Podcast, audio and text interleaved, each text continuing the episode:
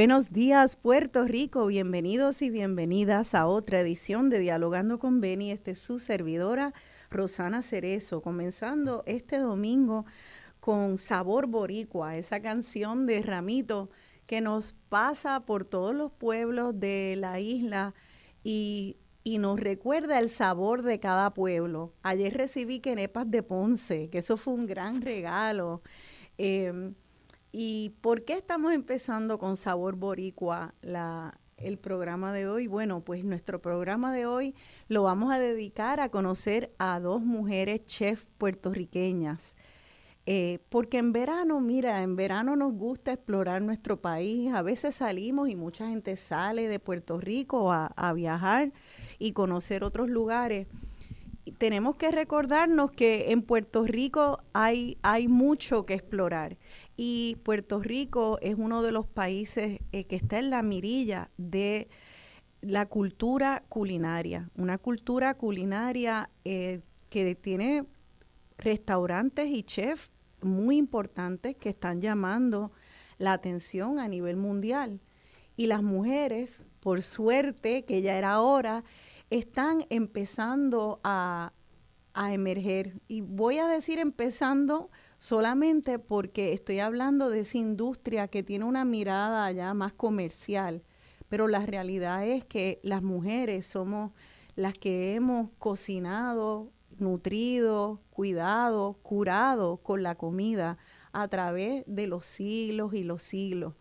Entonces es solamente justo que ahora en ese espacio de la palestra internacional y, nacional eh, empiecen a recibir la justa atención y valoración las mujeres cocineras y las mujeres chef.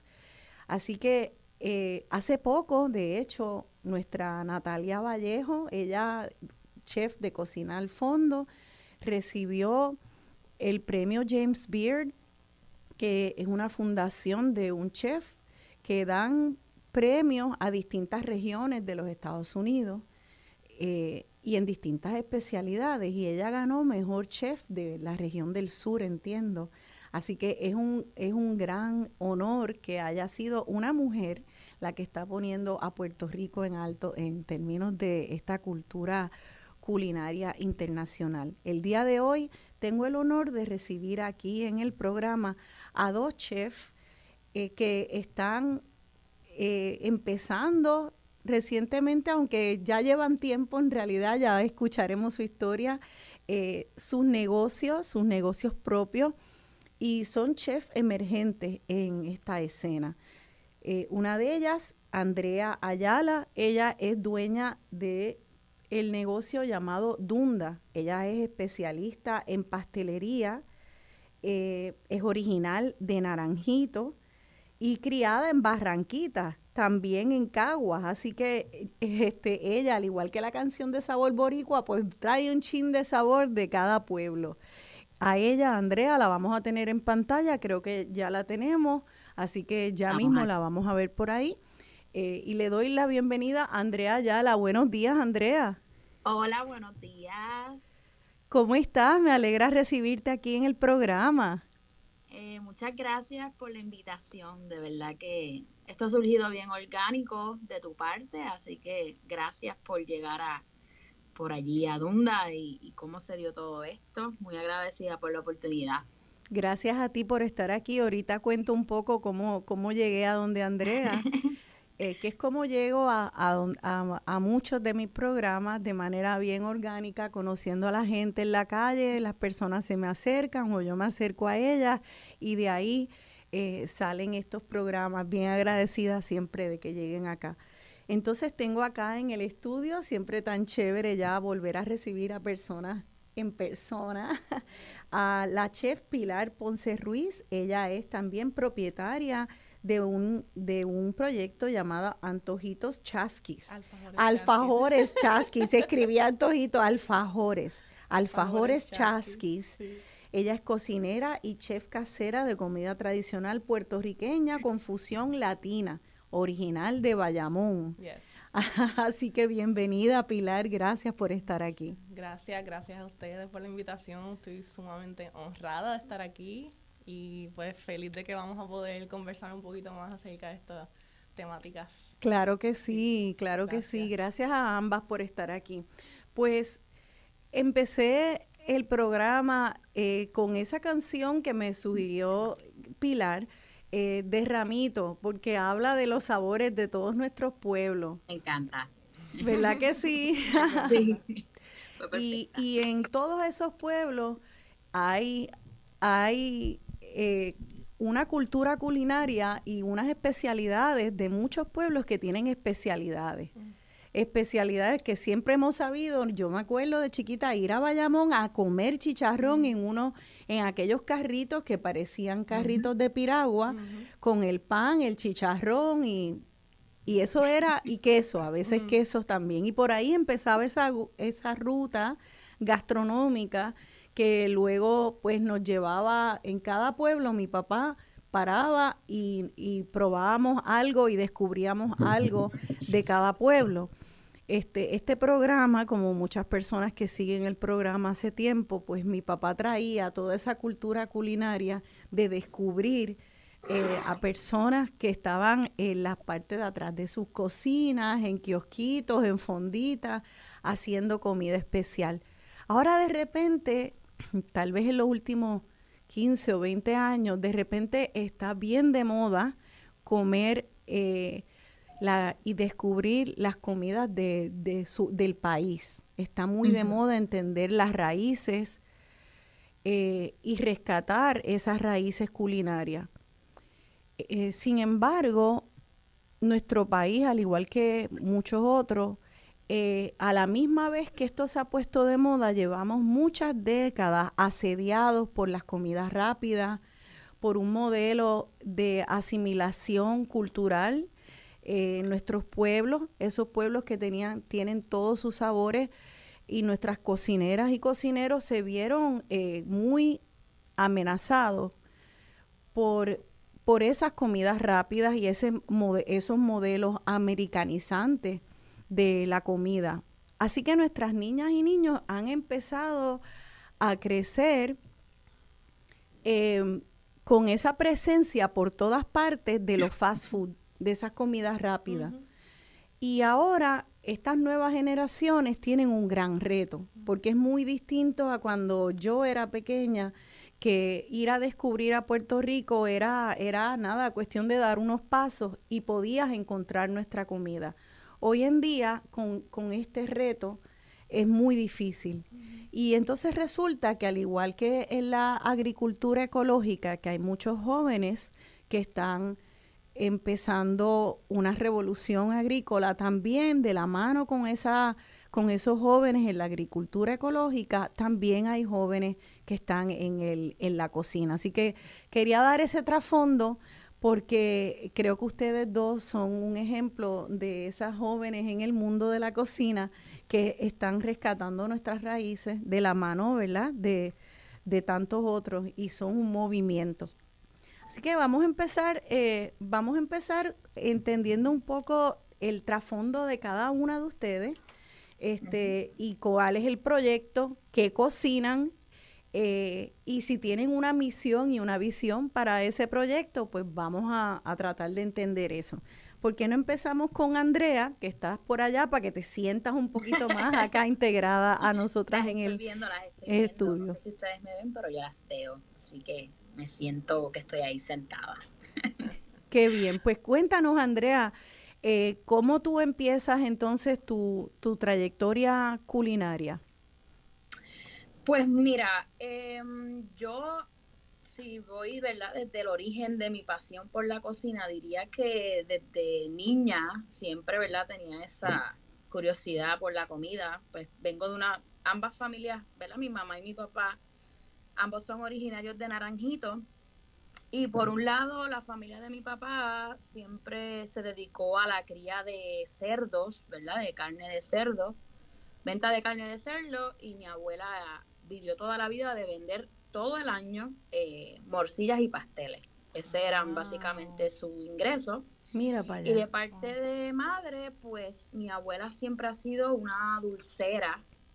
Así que siempre toda la vida era haciendo 40 postres a la vez. ¿Como cuáles? Tradicionales. ¿Como, que, como cuáles postres hacía tu abuela? Pues mi abuela hasta el día de hoy que vive, eh, gracias a Dios, ella siempre la mesa de Navidad era como tradición tener flan de coco, flan de queso, flan de calabaza, dulce, arroz con dulce, dulce de papaya todo el año, dulce de naranja todo el año. Mm el dulce de grosellas, que hasta el día de hoy todavía lo hace, y hasta hace, todavía tenemos grosellas y, lo hacemos.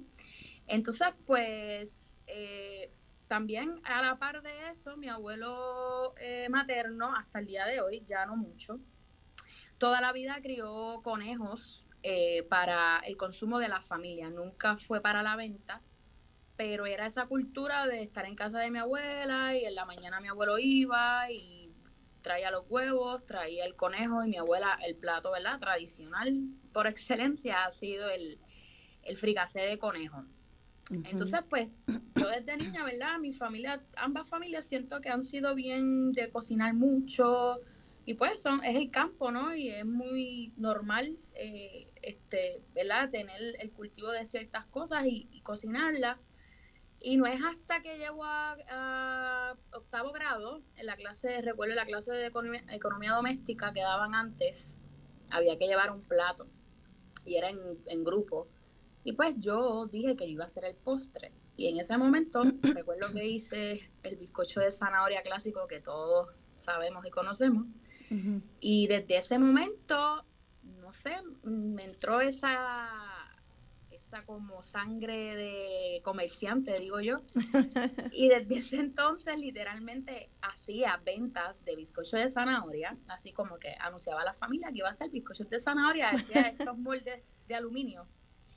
Y bueno, así estuve hasta la universidad y recuerdo de high school como que yo hacía ventas de bizcochos de zanahoria y recogía dinero y con eso pues este, pues me compraba las cosas que yo quería, incluso hasta di un viaje con mi hermana a Nueva York para comer, porque nos encanta comer, pero recuerdo que fue recolectando dinero para, para, ¿verdad? Para, para cosas que quería hacer. Entonces ya cuando llego a la universidad, yo originalmente cuando me gradué de la universidad siempre quise como estudiar cocina, pero me daba miedo. Me daba mucho miedo pues por el estigma de que es un trabajo fuerte, me daba miedo porque era muy dominado por los hombres y, pues tú sabes, la cultura siempre como que te vas a morir de hambre y toda esta historia. Sí. Entonces, realmente yo entré inicialmente a la Universidad de Puerto Rico, este, entré a sociología, que no es algo que descartaría, ¿verdad? Me, me gusta mucho, ¿no? Como el comportamiento de la sociedad. Y, ¿verdad? En ese momento mi mira era como que, pues, estudio sociología y estudio derecho, porque también era algo que me interesaba. Pero ya eso fue historia, porque también, pues, en el camino me di cuenta de la realidad de cómo funciona el sistema. Y estuve, creo que un semestre en la UPI, y ahí justo me da un, eh, tuve un accidente de carro, que esto fue así como que súper... Dramático. Me cambió la mente. fue como que tuve ese accidente de carro y literalmente por poco pierdo la vida y ahí fue como que dije, no, mm. yo voy a estudiar lo que en verdad yo quiero estudiar. Y dejé la UPI y me fui, me fui a la Universidad del Este en Carolina, eh, que ahora es Ana Geméndez, bueno, siempre fue Ana Geméndez. Sí. Y ahí hice un bachillerato en, gerencia culinaria, así que pues realmente estudié cocina, cocina internacional. Y pues eso va de la mano de administración de restaurantes gerencia, de restaurantes. Sí. Y entonces ya estando ahí, pues, pues tuve la oportunidad de hacer mi práctica, quería conocer otras gastronomías y fui a España, estuve unos meses allá en un restaurante eh, haciendo la práctica salada. Entonces cuando termino esta parte, pues, ¿verdad? Termino mi bachillerato y ahí me estuve como un año aquí en Puerto Rico trabajando y me fui un año entero a Spice Sucre en México, que es originaria de Barcelona en España, ya no está en México, y me especialicé y me concentré en los postres. Como que me encanta la comida salada, también, ¿verdad? Tengo el conocimiento, pero me enfoqué en los postres. Entonces allá pues la mente me, me explotó, eh, ¿verdad? Este, todo esto de los sabores y indagar de otra manera en la comida. Qué bien. Y vamos a hablar luego de esa conexión latinoamericana, porque a ti te explota la cabeza en México y no es de casualidad, porque eso es una cultura que tiene tantos elementos comunes a la nuestra, este, esa herencia hispana, pero también la indígena, y es, sencillamente un, un lugar, eh, igual que muchos otros países latinoamericanos, con una complejidad y una diversidad culinaria increíble, así que Qué bueno que Puerto Rico se encuentra con Latinoamérica a través de estas jóvenes chefs.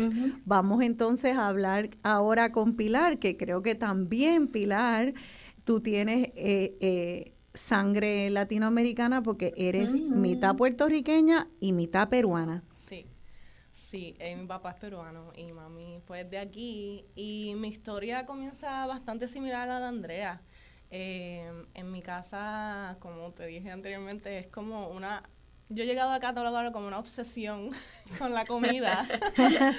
como siempre la comida ha sido nuestro lazo, como siempre ha sido la forma en, en la cual nos hemos relacionado como, como familia. Y yo recuerdo, eh, mis abuelos son de Río Grande. Eh, también, ¿no? Mi abuelo se metía mucho a la cocina, mi abuelo tenía trampa, de, él alimentaba jueyes también. Este, siempre mi, mi, ambos, mi abuela y mi abuelo, ambos siempre fueron eh, personas bien cercanas a la tierra. Eh, siempre sembraron las cosas que iban a comer. Y entonces, pues yo vengo desde, ¿verdad? Al lado de mi madre, eh, vengo con esa tradición de, y con ese conocimiento bastante ya como natural para nosotros de que las cosas esenciales las íbamos a consumir del patio de lo que estaba sembrado ahí, ¿no? Y, Mira para allá, como qué tipo de cosas sembraba. Bueno, todas las bases, por, e, bueno, de eh, te digo de todo, mango, pana, aguacate, gandules, toda la hierba. Esto era en Bayamón, que ustedes... Eso ahora mismo en, mi casa en Bayamón, que es donde vive mi madre, que, que carga con todo ese conocimiento, ¿verdad? De mi abuelo, eh, tiene sembrado todo eso allí, más otras guanábanas, este, acerola, quimbombo, bueno, de todo. Mira para este, mm, y entonces en Río Grande, pues mis abuelos, eh, pues sí yo recuerdo mucho que cocinaban con mucho coco, eh, muchos huelles, mucha yuca, ¿no? Porque hablando de los regional, regionalismos en la comida aquí en Puerto Rico, pues allí en, el este de Puerto Rico, al noreste de Puerto Rico especialmente, pues esas culinarias pues son bien este, tradicionales, ¿no? Entre, entre las personas allí. Y pues yo crecí con eso. Y de chiquita, eh, curiosamente, que algo que se me había hasta olvidado y ahora escuchando a Andrea como que me acordé, este, mi mamá, eh, que siempre le gustó la cocina, que gracias a ella realmente pues yo heredo esto, ¿no? Ella es mi maestra, ella es la que me, ha enseñado, de ella yo he aprendido. Este, y es mi inspiración realmente. Entonces, ella siempre le gustó cocinar y ella hacía postrecitos, de hecho, porque a ella le encanta hacer postres también. Y entre yo y mi vecina, por, por, porque sí, porque estábamos aburridos los veranos, cogíamos y nos íbamos por toda la organización a venderlo. Y era como un hobby. porque no era ni el dinero, éramos bien chiquitas para ese entonces. Y nosotros desde chiquititas vendíamos postrecitos por ahí, casa por casa. Y yo creo que eso también a mí me gustaba, como que ya, ya yo venía como cargando con eso. Entonces, este, estudié en la Universidad de Puerto Rico, me gradué de geografía también en la UPI. Paréntesis que eh, eh, eres discípula de, de José sí, Molinelli, del doctor Molinelli. Sí, sí, yo la geografía a mí también me cambió, este, ¿verdad? La forma de pensar y es interesante porque también uno puede, ¿verdad? Uno puede analizar eh, la gastronomía a través de la geografía. Absolutamente. Y la sociología. Brutal. Eso que todo tiene que ver.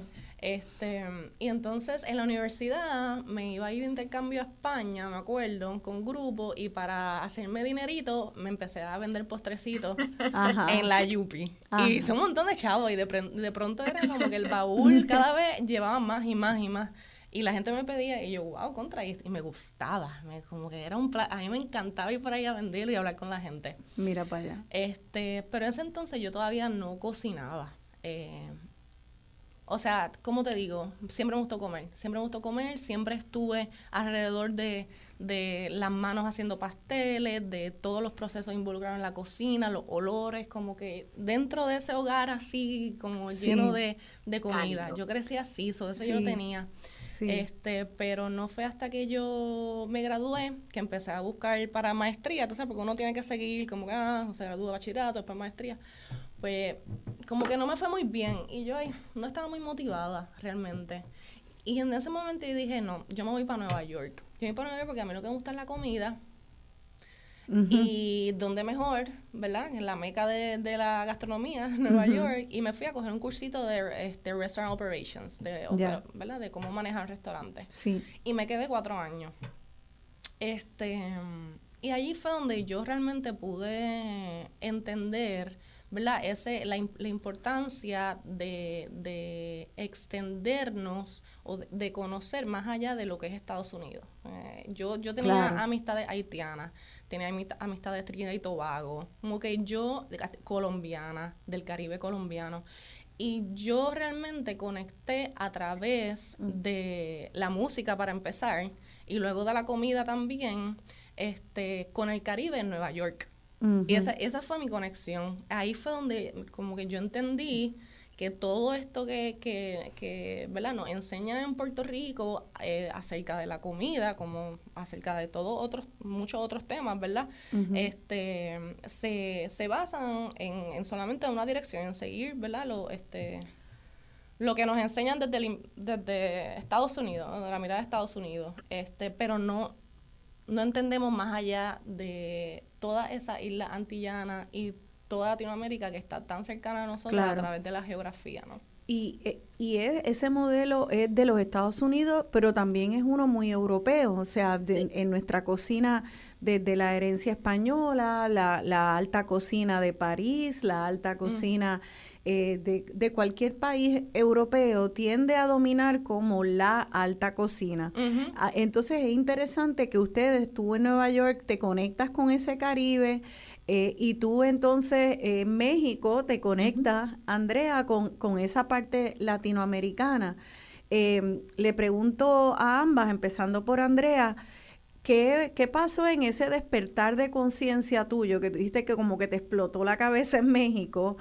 Que cómo es que tú entonces eh, conectas ese montón de conocimiento de la diversidad a la cual fuiste expuesta a, tus propias raíces, a lo que habías vivido con tu abuela, con las morcillas, los conejos, eh, eh, ¿verdad? Los postres, eh, los flanes de calabaza y todo eso, de dulces de grosella, de repente te explota este conocimiento, ¿cómo lo integras? Porque es fácil a veces cuando aprendemos de otras, de otras, lo que sea, de otras culturas, este, pensar, ay, estoy aprendiendo de algo mejor, algo, y, y cómo tú traes lo tuyo para entender que es igual de bueno, que hay un diálogo entre todas estas culturas y no es una jerarquía de que aquello es alto y lo mío es bajo. Mm. ¿Cómo fue esa experiencia para ti?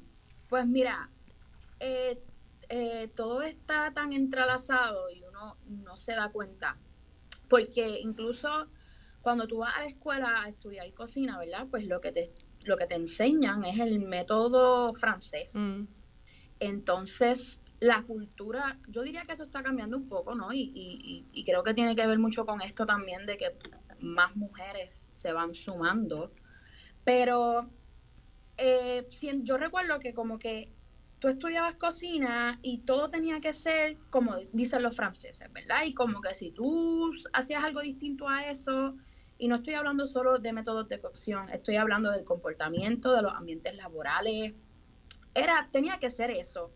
Y en el proceso tú te dabas cuenta como que me encanta la cocina, me encanta lo que hago, pero hay unas cosas que no me encantan, ¿verdad? Como los ambientes laborales. Y, ¿verdad? Y como que también a nosotros ser de una isla, ¿verdad? Está el insularismo inevitable. Eh, la mente, ¿verdad? Que es parte de nuestra, nos gusta no, eh, ¿verdad? Tenemos unas mentes bien colonizadas, como que todo lo de afuera siempre era mejor. Y todo lo de afuera era lo grande y, lo, más brutal. Entonces, de momento, uno tiene la oportunidad de salir y te topas con tantos chefs eh, bregando con productos locales de su tierra.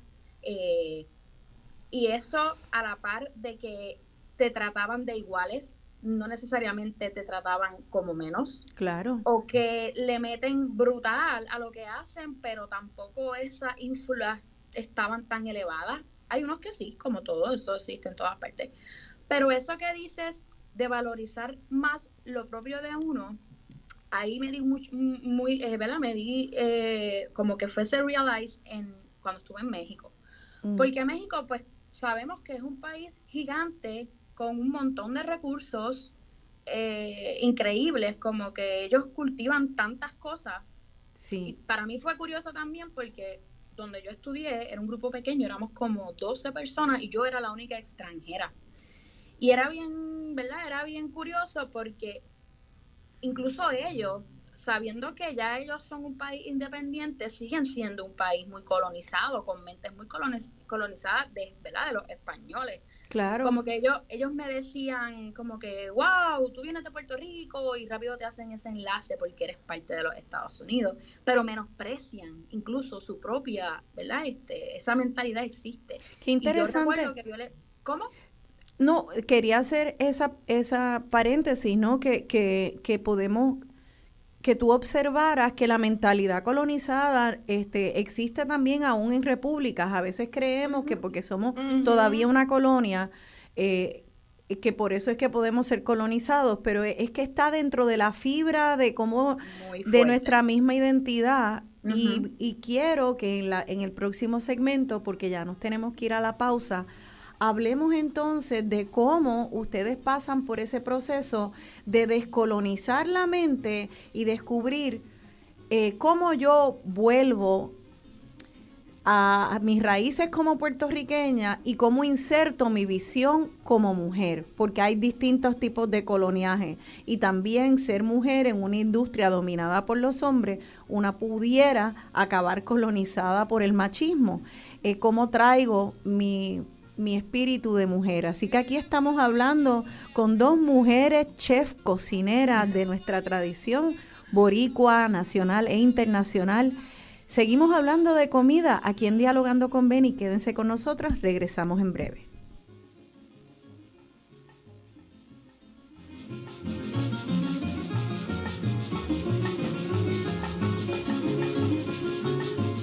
Buque, buque.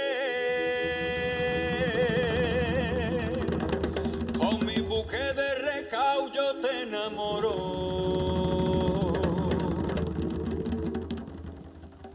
Suave que yo no me ahorro. Te voy a enchular con mi buque verde.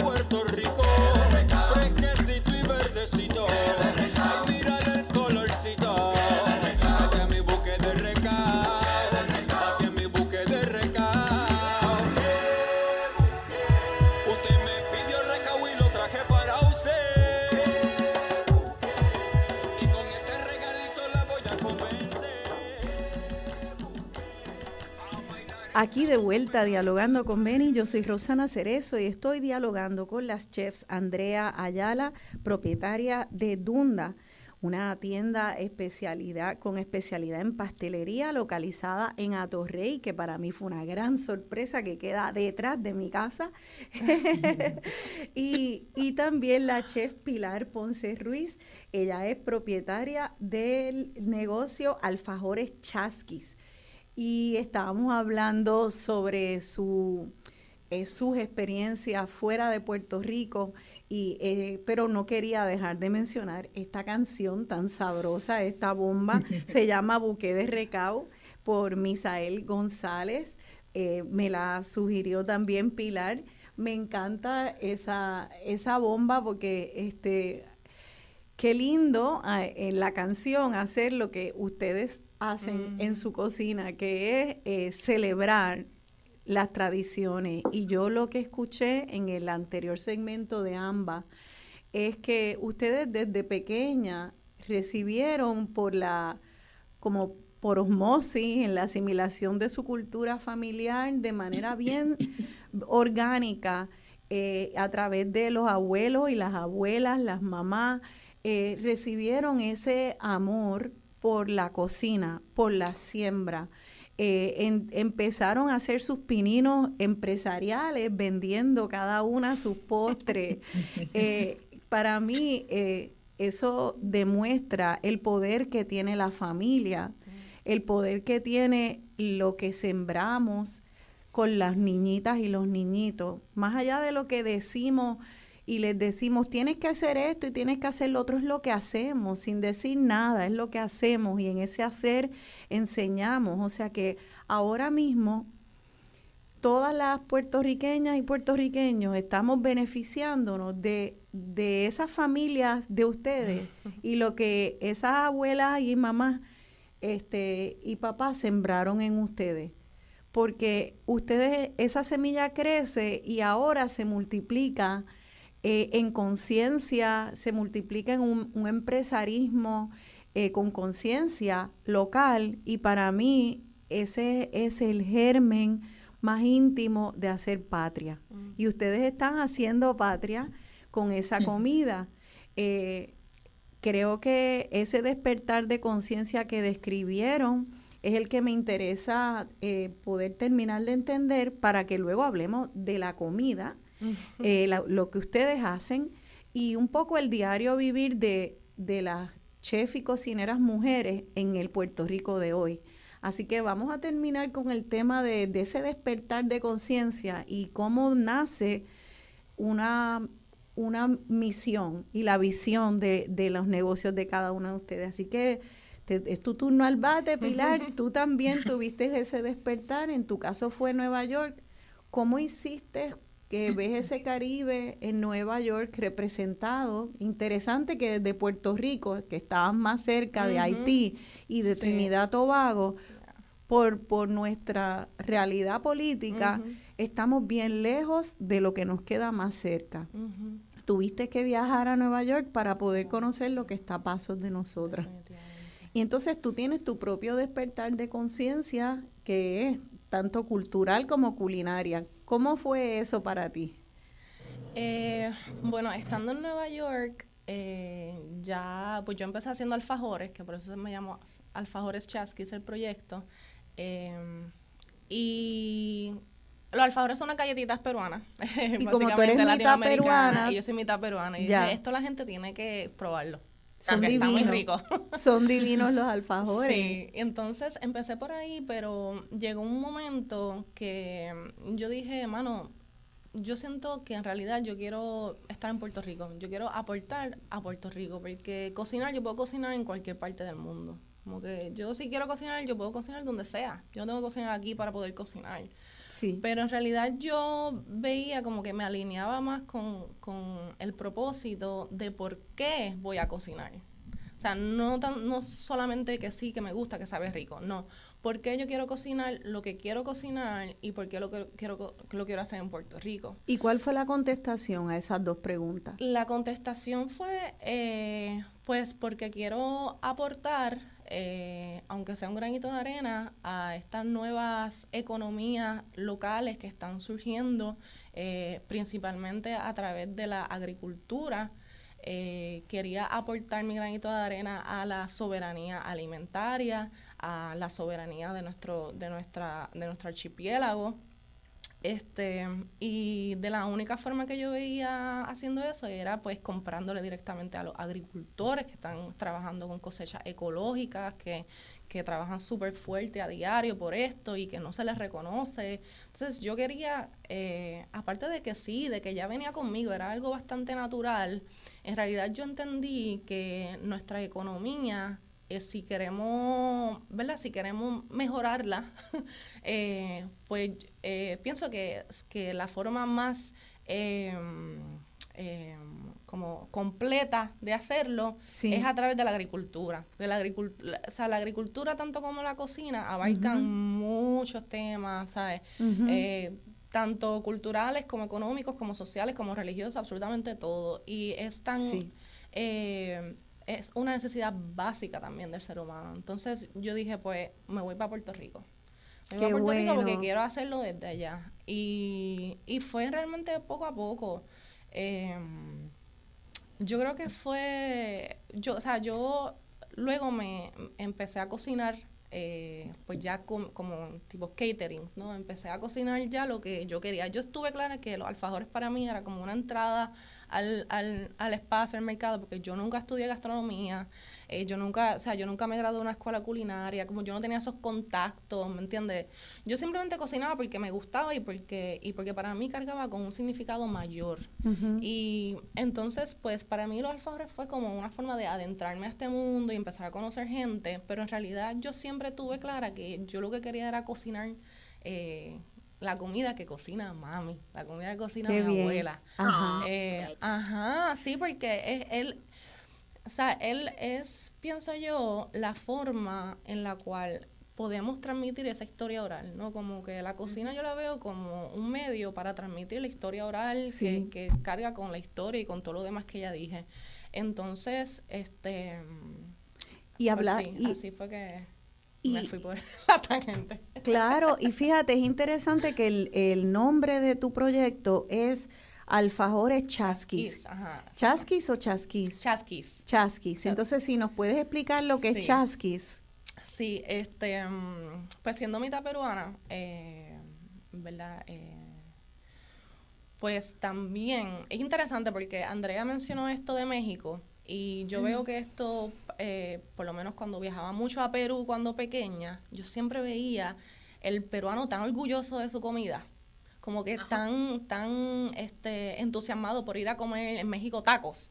Los mexicanos comen tacos todo el tiempo. Ajá. O sea, comen su comida todo el tiempo. Y, y mucha comida callejera. Mucha comida callejera, mucha comida de fonda. En Perú también, en Perú también es así. Sí. Entonces yo este venía también pues con, con ¿verdad? Con esa esa idea, eh, em, ese ejemplo de lo que era un pueblo amando y respetando su cocina.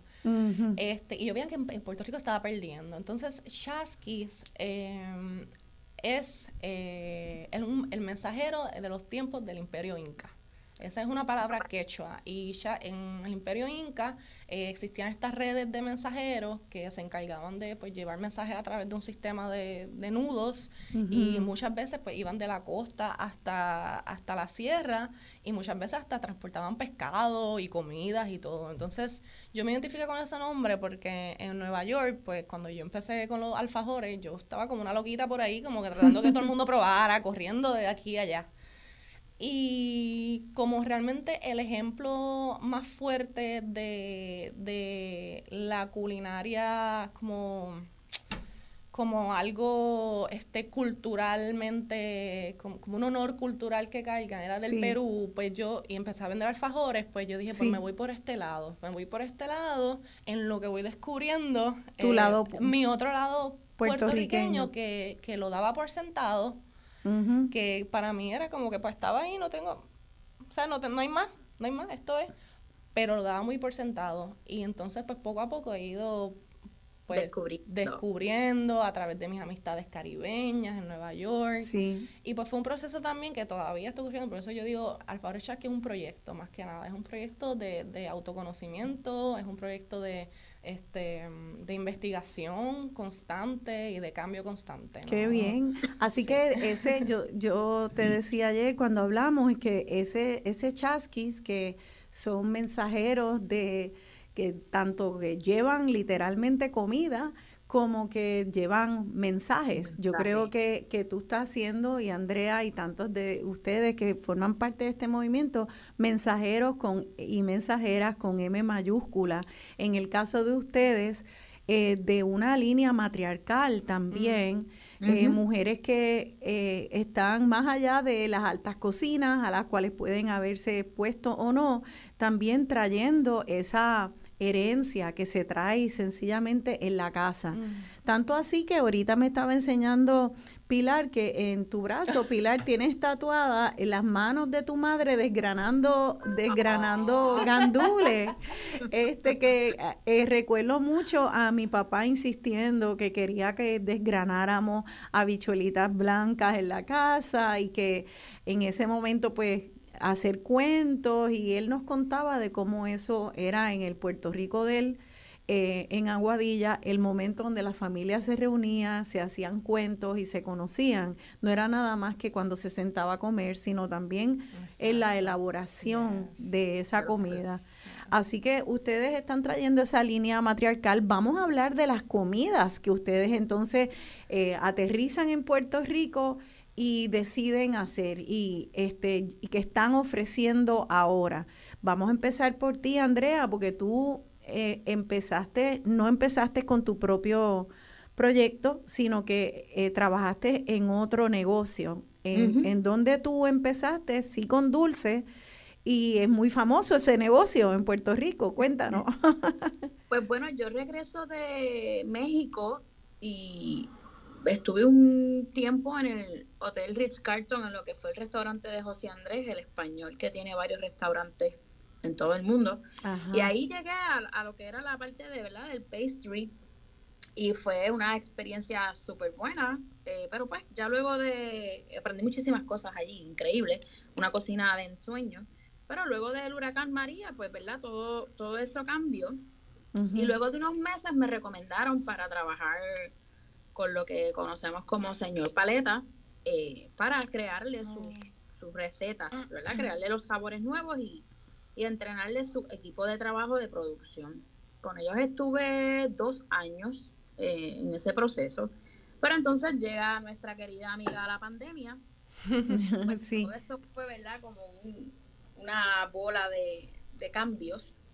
Eh, puedo decir que aprendí, ¿verdad? Yo, yo aporté a ellos lo que era la creatividad, pero con ellos aprendí todo esto de lo que es distribución, de lo que es lo sistemático, eh, todo esto de, de- de ver más lo que es eh, la conciencia del costeo de los productos. Y entonces, en ese interín de la pandemia, pues ellos también estaban en, un, en unos cambios que, ¿verdad? Ya sabemos que ellos están en muchísimos supermercados, se movieron a lo que es distribución. Sí. Y en ese proceso yo, la realidad es que, eh, ¿verdad? Eh, Hice mis bizcochitos desde octavo grado, pero después seguí, en la medida que seguía estudiando y tenía mis trabajos, pues en mi tiempo extra vendía mis productos desde mi casa. Y de momento fue un momento que dije, ok, creo que es momento de que me tire, ¿verdad? A, a lo mío, porque ya yo Sí. había, sentía que había logrado básicamente trabajar por mi cuenta, porque sí trabajaba con ellos, pero yo no era parte, ¿verdad? De, de su empleomanía, era más como un servicio que yo les ofrecía. Sí. Y, y también estuve trabajando con otros restaurantes como asesoría y dije, creo que es momento de que me tengo que tirar a lo mío porque si no, pues, ¿qué voy a hacer? Y pues con esto de la pandemia surgieron muchas ayudas para pequeños comerciantes, préstamos para pequeños comerciantes. Y yo dije, ok, yo estoy desde mi casa haciendo postres, tengo que salir de mi casa ya si quiero crecer y ¿verdad? lograr eh, algo un poquito más de más clientela. Y literalmente, así un día se lo dije a mi mamá y a mi hermana, que para la gracia del universo, pues ellas todas son contables y han estado detrás de mí ahí, ya tú sabes, diciéndome, Qué bueno. Y sí. Y entonces me ayudaron a, buscar los recursos de préstamos y ayudas que dieron en ese momento. La realidad es que pienso que incluso en ese momento de la pandemia sé de muchos otros compañeros de la industria que trabajaron conmigo aquí en restaurantes que hicieron lo mismo, ¿no? Como que dijeron, ahora es que yo me voy a zumbar a hacer sea galletitas, mantecado, pasta, lo que sea. Ahora hay muchos conceptos buenísimos, Es bien- pequeños. Es bien interesante porque esto estaba pasando a la misma vez que estaban cerrando muchos negocios. Porque yo recuerdo, eh, yo como clienta de, de distintos restaurantes, salir en mi carro y decir, ¿estarán abiertos? ¿Habrán sobrevivido? Y es como, como que la pandemia fue como cuando un huracán arrasa con un, con un bosque, que se cayeron varios árboles grandes, pero al caerse varios árboles grandes en un bosque, se abre la luz, se crean condiciones distintas y van, a van surgiendo arbolitos más pequeños. Y ustedes son de esos árboles emergentes en un escenario, eh, ¿verdad? Y un ecosistema de cultura culinaria que están, que brotan ambas desde la pandemia con estos proyectos. Entonces, eh, para terminar tu historia, Andrea, Tú entonces de la pandemia sales con tu propio proyecto y le pones Dunda. Entonces ese nombre, eh, ¿de dónde sale el nombre Dunda? ¿Y, y qué decides ofrecer? Pues mira, eh, Dunda, mi papá falleció ya hace 10 años. Mi papá creo que tuvo mucho que ver también en mi, en mi pasión, porque mi papá era un foodie aventurero, o sea, él era el que nos llevaba cosas a casa y nos obligaba a probarlas. Eso de decir no me gusta no era válido hasta que lo probara. Muy bien. Y no, él nos llevaba mucho de paseo. Si algo yo le agradezco a mis padres es que ellos siempre trataron, nosotros éramos cuatro hermanos, así que éramos muchos, eh, siempre buscándonos experiencias y, y siento que aportó mucho a eso. Y, y pues en honor a él quise ponerle Dunda porque ese era el apodo que él me tenía a mí. ¿De dónde lo sacó? No sabemos. Pero él no- a todos nos tenía un apodo muy particular y pues es mi manera de hacerle honor a mi papá. Pues qué bien, porque qué bien, porque este programa también se llama en honor a mi papá, como, como él le- lo nombró. Y, y nuevamente vuelvo a, a resaltar, eh, ves, esa importancia de seguir el legado, de, de tener memoria, de tener memoria, de honrarla, y de ahí sale mucho significado tanto personal como para el colectivo. Eso está bien chévere, que entonces tú abres Dunda, ese es tu apodo que tu papá fallecido te tenía a ti y, y empiezas a ofrecer, si nos puedes contar un, eh, dar como un poquito la explicación de tu menú, porque este, yo entré de casualidad porque entré a las redes sociales y encontré este, este lugar eh, que se veían, veía unos platos riquísimos y dije, de eso debe estar por el condado, eso debe estar por Santurce. Y cuando verificó la, la dirección, estaba en Atorrey, en el patio. Y yo, wow, así que salí corriendo, fui allá y me encontré esta tiendecita con Andrea al frente, una cocina bien grande, ella y un asistente trabajando allí en esa cocina con un pequeño escaparate que quiero que decir cuando yo entré lo que me dio fue como emocionada, emocionada que donde vivimos eh, puertorriqueños y hay pocos turistas hubiera una oferta para nosotros los boricuas mm, que, que fuera tan creativa y yo estaba bien emocionada. Hay una, una neverita de mantecados, ahorita nos vas a explicar, pero de unos mantecados con unos sabores fabulosos. Había unas conservas, este, eh, de también unos sabores fabulosos y, y, me volví loca y compré una caja de muchas cositas, este, unas tartitas de apio con bacalao que, que, o sea, que yo decía, ¿por qué compré una? Que la tuve que dividir en muchos pedazos para compartirla con mi familia. Este, así que eh, vi inmediatamente, eh, tan pronto entré, mucha oferta de productos locales hechos de una manera creativa y sí, con cierta, con cierta influencia también de alta cocina. Era como una, una fusión bien chula de, de lo del patio con, con, pastelería que yo reconozco como europea. Cuéntanos entonces, eh, ¿cuál es tu concepto culinario? Pues mira, mi fórmula ¿verdad? Y creo que está llegando porque lo estás describiendo tal como lo imaginé, así que... Qué bueno. Me, da mucha alegría. Eh, yo, yo ¿verdad? Mi, mi, idea fue, surge de lo siguiente. Luego de haber estado experimentando, ¿verdad? En tanto España, México, estuve en Canadá un tiempo también y, ¿verdad? Ver todo esto, alta cocina. Pero yo dije, ok, ¿cómo yo puedo llegar a las personas en Puerto Rico con el, ¿verdad? Sabiendo de las limitaciones que también tenemos eh, con los productos muchas veces, con el alto costo. Y era la pandemia, así que yo dije, mi realidad para yo poder hacer un proyecto es tener una cocina y suplir. Este, no me quise meter en esta cosa de tener muchas mesas ni nada de esto. Yo quería que yo pudiera sentir que tal vez yo pudiera controlar sumándole la situación que hay mundial de la cuestión de la empleomanía, que es un reto. Y yo dije, ok, yo voy a hacer técnicas tradicionales, porque yo lo que te vendo es un cheesecake, un bizcocho, un mantecado, una mermelada. Pero como yo llevo eso con productos de calidad y de diferentes sabores, que ahí es donde yo creo que Dunda se diferencia, ¿no? De muchos espacios, y que fue lo que en México aprendí mucho, cómo combinar sabores tal vez no muy tradicionales, pero que existen ya en un postre. Y pues en Puerto Rico la cultura es bien postrila, a la gente le encanta el dulce. Así que yo dije, yo voy a hacer técnicas tradicionales, sí. ¿verdad? Que todos conocemos, pero con sabores eh, tal vez poco convencionales. Y dentro de lo que hago, obviamente es pastelería, me enfoqué en eso.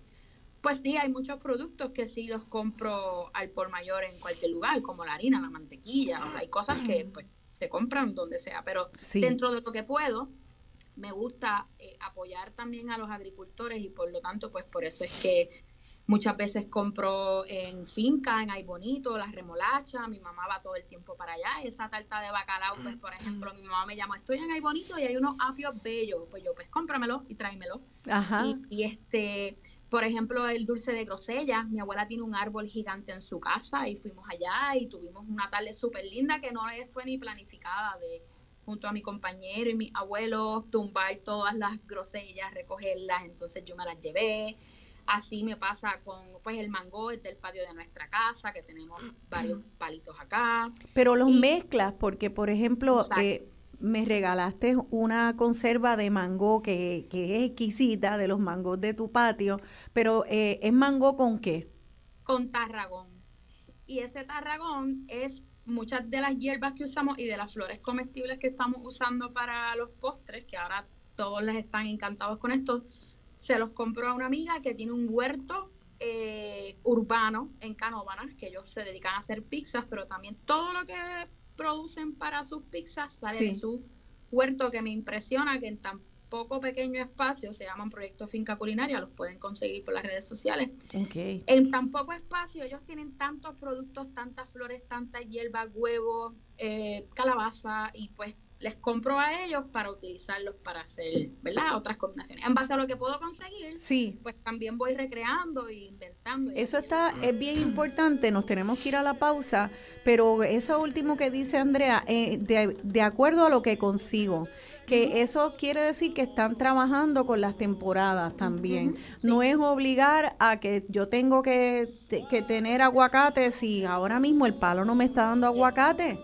Eh, así que vamos a terminar y escuchar un poco más del menú que ofrecen Dunda para que ustedes oigan esa pastelería sabrosa. Yo voy a hablar de mi experiencia y luego oír de esa otra cocina de alfajores chasquis y las maravillas que está haciendo también Pilar Ponce con su proyecto este de comida criolla casera pero también tan creativa que quiero que hablemos de la comida nos digan el menú. Así que vamos a escuchar ese menú eh, y luego los retos para las mujeres en hacer esto. Quédense con nosotros estamos hablando con nuestras dos mujeres chefs sobre cocina en Puerto Rico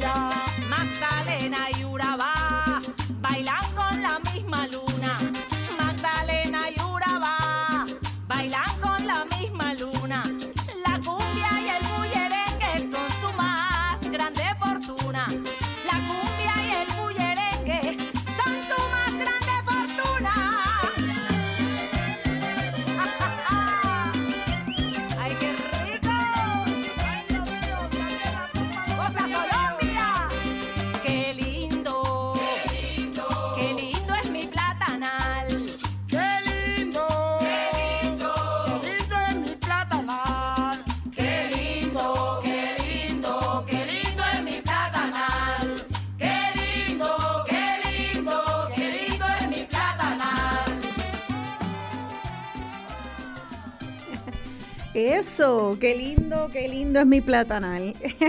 Esta canción también gracias, gracias a Pilar, que le encanta la comida y le encanta la música. Pues estoy aprendiendo de ella en la pausa, estamos hablando. En la canción se llama El Platanal de los Cumbia Stars. Ellos son un grupo colombiano y esta canción invitaron a quien me acabo de enterar, gracias a Pilar, que se llama Emil Pacheco, quien es una estrella del género de bullerengue, que es como si fuera una bomba, ¿me explicaste? este, Una bomba eh, colombiana. Del Caribe eh, colombiano. Así que, ¿verdad? Y la canción se llama El Platanal eh, de los Cumbia Stars. Yo te envío el playlist, Andrea. Por favor. Me encanta porque a través de, de la música eh, tanto la nuestra como, como la música latinoamericana, la española, la de cualquier país, podemos encontrar todos nuestros hilos conductores que unen a distintas culturas, especialmente nuestras culturas latinoamericanas. Este, tú me dijiste en la pausa que ah, eh, estás bien conectada con, Colombia, Pilar, y también em, eh, me estabas hablando de, de cómo ves similitudes, pero en, en, ciertos ingredientes, entonces con un twist distinto en cada país. Me comentaste eh, de un jugo de parcha en Colombia y de un jugo de China en República Dominicana. Dinos de esas dos, de esas dos bebidas. Eh, bueno, en, yo estuve en, Colombia eh, visitando en Barranquilla y allá es bien común tener vendedores de fruta y jugo en la calle, en todos lados frutas frescas, bien ricas. Y hacían mucho jugo, mucho jugo. Y entonces uno de ellos era jugo de parcha con leche. Y eso es como, como el morisoñando dominicano, que es jugo de china con leche, que, que tú lo escuchas, es como que, no sé, yo no sé si va bien junto, como que no sé, pero cuando lo pruebas es como que, wow, Así que eh, en la República es morisoñando, que es el jugo de China con leche. Y allá en... No sé si tiene un nombre específico en Colombia. En realidad no recuerdo, pero, mira, lo mezclan, lo, acostumbran a mezclar con leche. Lo puedes tomar con, agua también, pero con leche es como que lo eleva. Es bien rico. Qué rico, qué rico. y eso es lo bueno. Mira, oímos esa música y la escuchamos y sabemos que es cumbia y es distinta, pero tiene un sabor tan latino y que nos llega al corazón igual que escuchar muchas de nuestras propias músicas. Entonces es tan lindo que se vaya, eh, se vaya enriqueciendo esa diversidad. Eh, y estoy segura que igual que tú viste como ellos hacen algo y tú por allá, Andrea, como los mexicanos y los y los españoles hacen lo suyo y los canadienses, ellos tienen que haber de igual manera eh, aprendido de ustedes. Eh, y, haber dicho, oye, los boricuas hacen esto y está muy interesante. Ese diálogo creo que es lo mejor de, un mundo globalizado que tiene muchas cosas malas, pero oye, las cosas buenas hay que decirlas también. Y ese diálogo pues nos enriquece a todos.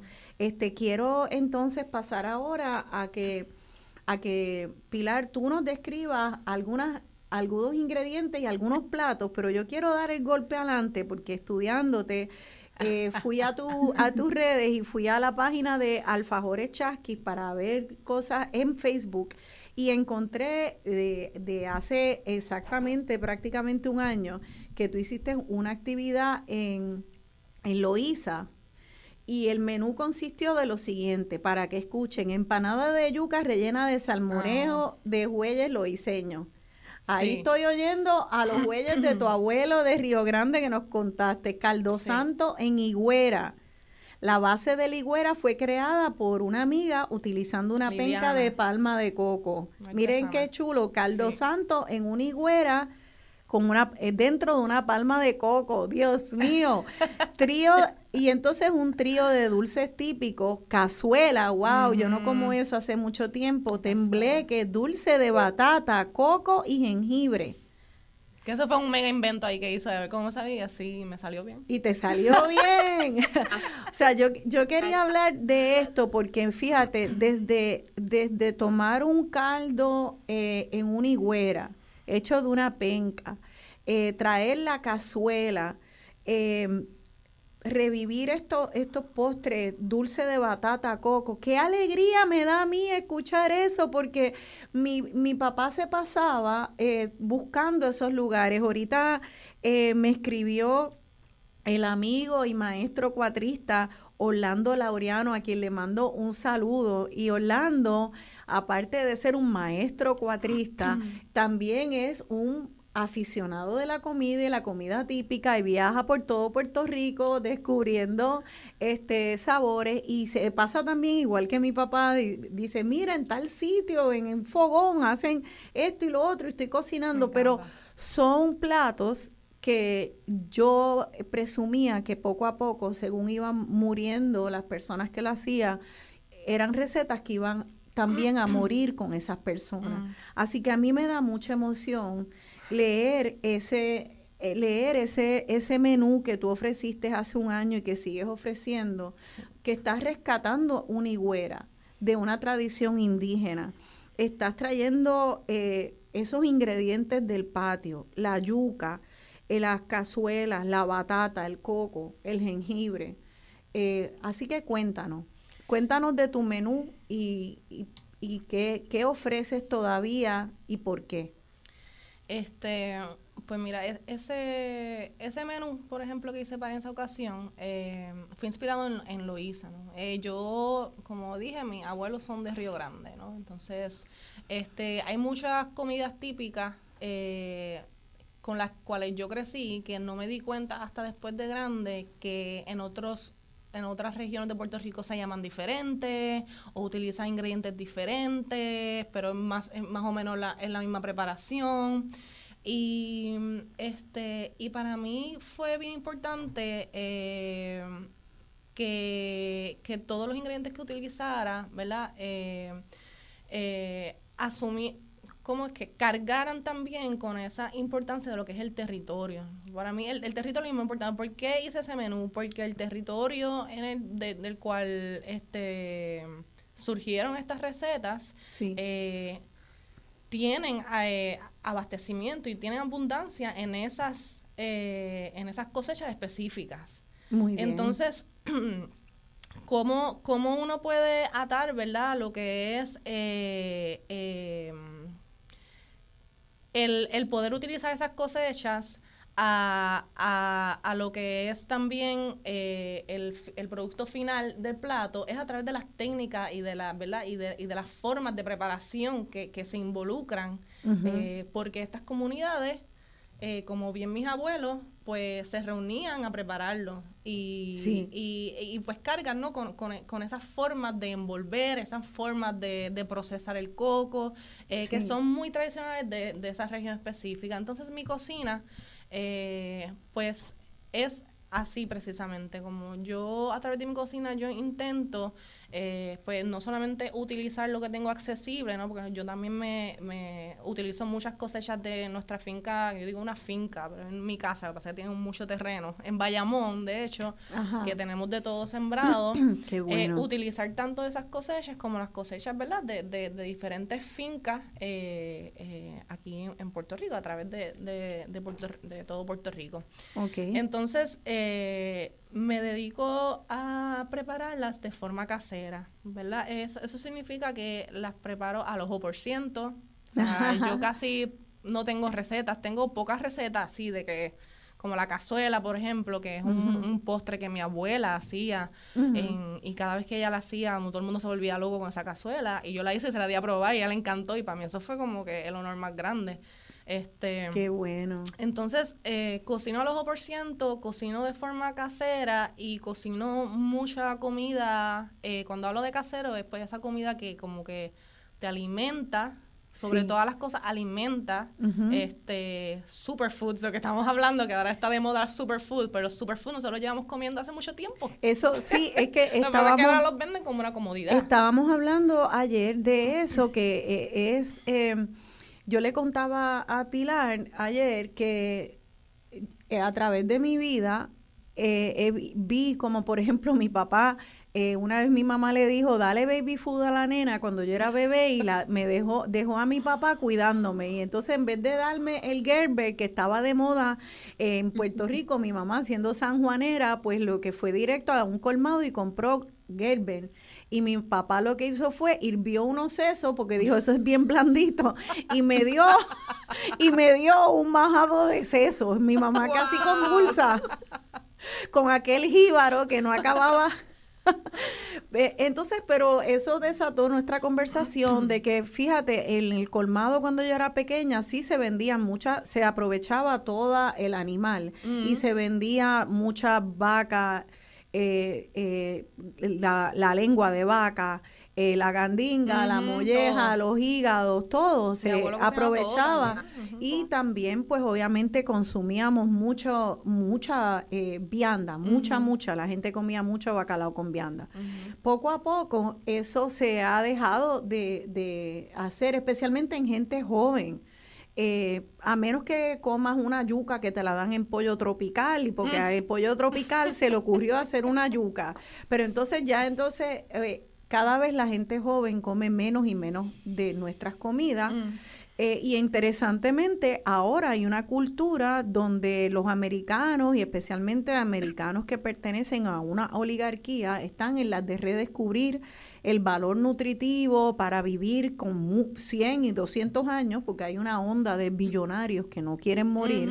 Y eh, en esa ola de longevidad, ¿qué es lo que están rescatando? Miren, oigan esto, están descubriendo que la que los root vegetables, o sea, las viandas nuestras, son superfoods y que la co- comida y la, la- la- los órganos eh, como el, el hígado, la gandinga, la molleja, son superfoods. Entonces, miren qué ironía que en la asimilación nuestra cultura deja de comer Nos porque no estaba cool, porque no, porque nos movimos a, a tener un fast food en cada esquina Sí. y nuestros niños ya no están comiendo lo que ahora los billonarios del mundo están buscando. Solamente porque ahora le ponen la etiqueta de superfood porque algún americano decidió que eso lo iba a hacer vivir 200 años. Pero nosotros lo estábamos comiendo hace tiempo y nadie lo estaba estudiando. Exacto. Así que ahora eh, ustedes están trayendo en su comida ese apio, esa, eh, esa, esa yuca, eh, y, y hablando también de los de los medios, o sea, hasta en la misma higuera que me encantó Sí, exacto. que estés buscando también presentar en, en, en Claro, no platos. solamente la comida, sino todo, ¿verdad? Lo que tiene que ver las herramientas de la cocina, ¿verdad? Lo, lo que Ya. se utilizaba antes también este, en, esa, en esa comunión de, de sentarse a comer. Y, y sabes que vi que tenías unos pastelitos de arroz, Sí. cosa que también hace tiempo no encontraba Sí, y ah. que siento que es otro rescate tuyo porque es difícil encontrar pastelitos de, de son pasteles arroz. de arroz Este- con qué. Sí, pues mira, lo que pasa es que en este, ¿verdad? En, en este camino eh, culinario mío, este camino de redescubrimiento y descubrimiento, eh, me he dado cuenta también que a veces no aburre. Como que yo estoy buscando ver cómo la gente puede volver a comer esa- esas comidas que se nos fueron arrebatados, ¿verdad? Como Sí, que ahora lo que comen otras cosas en vez de comer lo que teníamos. antes. Nuggets, Entonces, papitas fritas con plástico. Sí, exacto. Entonces, eh, en ese, en ese, en esa, en ese transcurso, yo me dedico a investigar qué se hace en el, en, la- en el resto del archipiélago del Caribe y Sí. en otros eh, países vecinos latinoamericanos, qué se hace, qué se cocina con los mismos ingredientes que nosotros tenemos aquí. ¿Ves? Porque el coco, por ejemplo, se utiliza en Colombia, se utiliza en el resto de la, de la Antilla, el plátano Sí. maduro en Perú también se come. Entonces, Sí. eh, para mí también es una misión de cómo, cómo hacer de los mismos ingredientes, pues Sí. sabores tal vez diferentes, técnicas diferentes, pero conservando eh, nuestra identidad cultural acerca de por qué comemos lo que estamos comiendo. ¿Por qué en todo el. Caribe el arroz es común? ¿O por qué en, en todo el Caribe el coco es? ¿Me entiendes? Claro, Entonces, claro. ese pastelito de arroz es... Yo empecé en mi mente que yo quería hacer un pastelito de arroz este de naranjitos, ¿verdad? Que son famosos los pastelitos de arroz. Entonces dije, ok, chévere. comerte, eso es como el aperitivo, o sea, ella hace unos panques de, de pastelitos de arroz porque mi abuela los hacía y los vendía y son riquísimos. Y mi tía Daisy, que me parece que nos está escuchando, cuando hay reuniones familiares en la playa, ella hace esos pastelitos de arroz y eso es como una meriendita. O sea, eso es la. Qué rico. y son muy tra- muy muy conocidos, en Naranjito son muy conocidos. Qué El rico. naranjito. Sí. Pues yo Qué empecé, bien. yo empecé con la idea de hacerlo así. En Perú y en Colombia, de hecho, en Colombia está el pastel, que a diferencia de nuestro pastel de masa, Sí. eh, a ellos le llaman el de masa tamal, y el pastel es uno de arroz, que se hace con arroz. Ah, Y en. Perú también hay un envuelto eh, que se hace con el arroz parecido también a los colombianos y a los puertorriqueños. Y en Guatemala existe esta otra forma de, de bregar con el arroz, que es que lo trituran y hacen una masa con el arroz. Ah, qué bien. Y entonces ajá. eso fue lo que yo hice. Yo hice como una masa, en vez de hacer una masa de yautía, pues hice una masa de arroz Ya. y lo infusioné con limoncillo y este y le eché leche de coco. O sea, wow. si fuese un guanime de arroz, Ay, más o menos salió así. Exacto. Entonces ahí fue Con donde yo le metí limoncillo como que y mi- coco le metiste tu Sí, con creatividad. mi creatividad, inspirándome de aquí y de allá sin salirme de nuestra región. Claro, claro. Fantástico. Y eso es lo que hago con mi cocina. Y eso es lo que, eso lo que es creo. fantástico y, y en- me entusiasma tanto. Entonces, para las personas que, que- que quieran saber cómo, cómo llegarle, tú todavía no tienes un, un negocio Eh, yo- no, yo trabajo en un así taller. físico. Yo trabajo no mi- tienes una desde tienda. el taller de mi, yo digo mi casa slash taller. Ya. Eso es por ahora. Yo este, antes vivía en casa de mis papás, me mudé recientemente a Arecibo, estoy en Arecibo y a un espacio más grande para poder, pues, ¿verdad? Meter la cocina ahí grande porque ya, Sí. pues cada vez eran más pedidos, cada vez era más catering, entonces está como que necesitaba más espacio. Y al igual, al igual Al también igual que, que Andrea, Andrea, fue en la pandemia que tú arrancas bien duro. En la pandemia, Ajá. estábamos hablando que, porque ella me dijo, "Mate, ¿tú- ¿cómo te fue en la pandemia? Y dije, sorpresivamente, a mí en la pandemia fue un boom, a mí me fue súper bien. Como Lo que, que ahí fue donde, cuando yo como empecé, porque eso mismo, la pandemia destapó, ¿verdad? Lo que necesitamos y lo que no necesitamos. Y la comida siempre, eh, ¿sabes? La comida Sí. es una necesidad básica. So, a menos que tú tuvieses un restaurante, tal vez hay este fine dining, o sea, con restaurantes con costos de operación extremadamente altos, que fueron la mayoría de los que cerraron. Si tú te dedicas a cocinarle a las personas, la gente te va a comprar porque la gente quiere comer. y la gente no necesariamente quiere o sea, estar todo el tiempo metido en la cocina, es especialmente si no saben cocinar o no. Y aún, y aún sabiendo, es como un viaje, es un viaje, eh, como en vez de tener que coger un avión, tú comes y pruebas como una persona sazona. A mí me gusta como yo sazono, pero puede, puede ser lo que sea, y lo pruebo de otra persona, digo, es el, el mismo ingrediente, pero este sazón es tan distinto. Eh, lindo, yo no sí, sé cómo hicimos el sofrito, tal vez le echamos más de una cosa de otra. Y, y entonces cuando ya es a nivel de chef como ustedes y cocineras experimentadas que están estudiando, pues es muy emocionante entrar en ese viaje culinario y poder hacerlo desde tu casa, desde cerca de, de- de- de tu isla, especialmente en la pandemia. Eh, Así que tú ahora mismo, ¿cómo es que eh, haces llegar tu comida a tu clientela? Eh, pues yo Pilar? estoy trabajando lo que son caterings. Estoy trabajando catering, por ejemplo, tienes una actividad de familia grande o Sí. tienes un evento especial y quieres pues que alguien te lleve la comida para ese evento, ya sea picadera, este o cosas específicas, porque pues yo trabajo también mucho lo que son las alcapurrias, los pasteles, las hallacas, ¿Y tiene que ser un pedido grande o puede la gente... eh, Bueno, son como- depende. Depende. Yo- llamarte Me llaman, me contactan. En mi Instagram y en Facebook yo tengo mi email y ustedes ahí me envían toda la información, este, ¿verdad? El día, hora, cantidad de personas que están buscando y entonces nos comunicamos. Y yo preparo los menús basados en lo que quiere, o sea, en lo que, dentro de lo que yo hago, obviamente, dentro de lo que yo hago, eh, preparo pues al gusto también de la persona que quieren, si, qué tipo de dieta tienen, si quieren este una un, este comida vegetariana, vegana, omnívora, si quieren mezclar, si prefieren pescado. Claro. Y esas cositas pues yo las hablo. O sea, que tú dialogas con tus clientes y de lo que tú haces, pues puede haber Y cosas más cotizo. peruanas, más boricuas, más fusión. Ya. Exacto. Ok, pues vamos a dar la información de cada cual antes de terminar este segmento. eh, para que si tienen teléfonos o las páginas, eh, sea en Facebook o Instagram, eh, vamos a empezar por Andrea. Andrea, ¿puedes explicarle a la gente cómo pueden comprar, este, si es por teléfono, si es por, y, eh, por, por las redes sociales y, a- y dónde le pueden llegar allí en Atorrey? Sí, pues mira, nos- nuestro taller es una tienda pick-up, ¿verdad? Es un recibidor donde puedes entrar. Eh, para entrar y ver qué tenemos, solamente abrimos walk-ins los viernes de 7 de la mañana a 3 de la tarde y sábados de 8 y media a 12 y media. En este horario puedes pasar y nosotros te ofrecemos los bizcochos, los cheesecake que tenemos por pedazos, las pintas, los, las tartitas saladas. Eh, todo, todo lo que tenemos disponible en esos dos días es por pedazo. Puedes ver previamente qué tenemos esos dos días por nuestra página web www.itdunda.com Sí. y ahí puedes asegurar las piezas que te quieres llevar.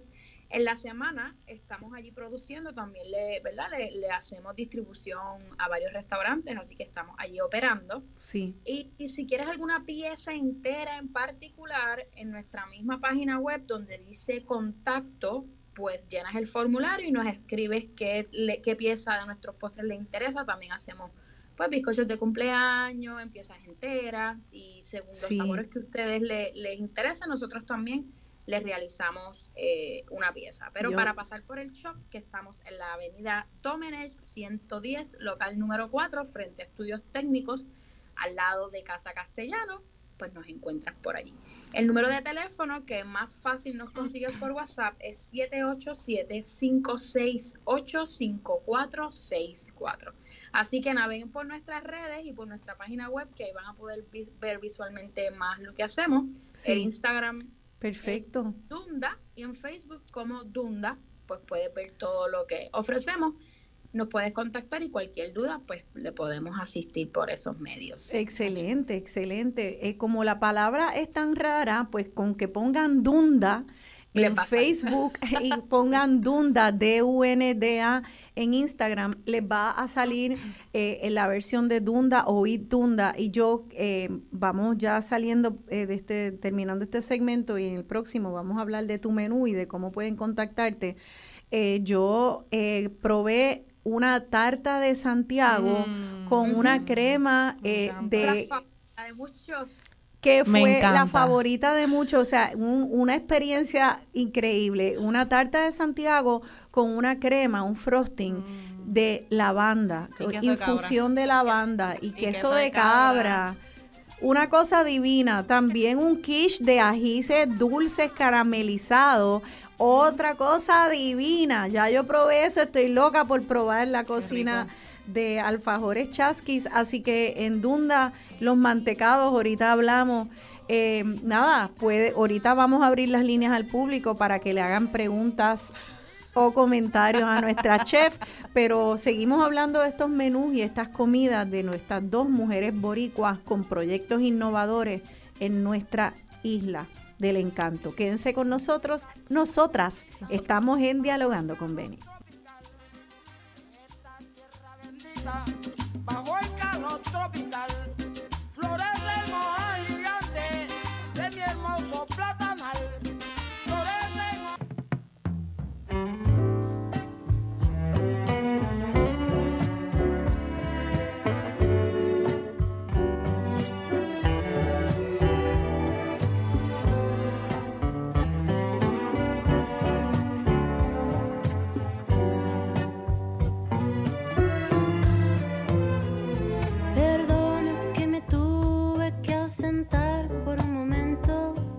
tenía una cita.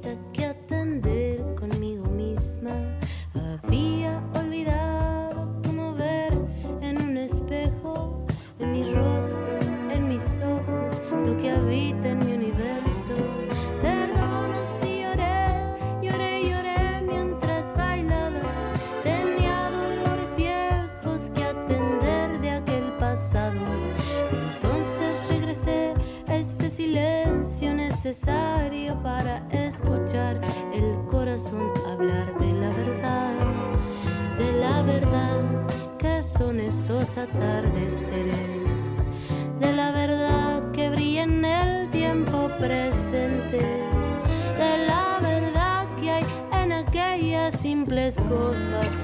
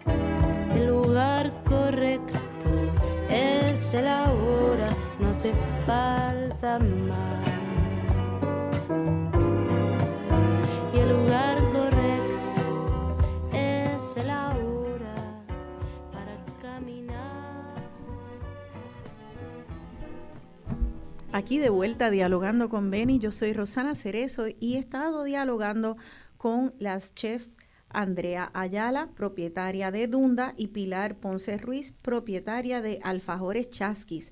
Esa canción, El lugar correcto, de Natalia Lafourcade, la escogí porque es una de las cantantes que le gusta a Andrea. Cuando le pregunté que quiénes te gusta, me diste una lista chulísima de personas y eh, me gustó esa canción de Natalia Lafourcade porque habla de que el lugar correcto es ahora y que hay veces que tenemos que tener silencio eh, para encontrar el valor de las cosas simples y encontrar lo que es eh, nuestra autenticidad.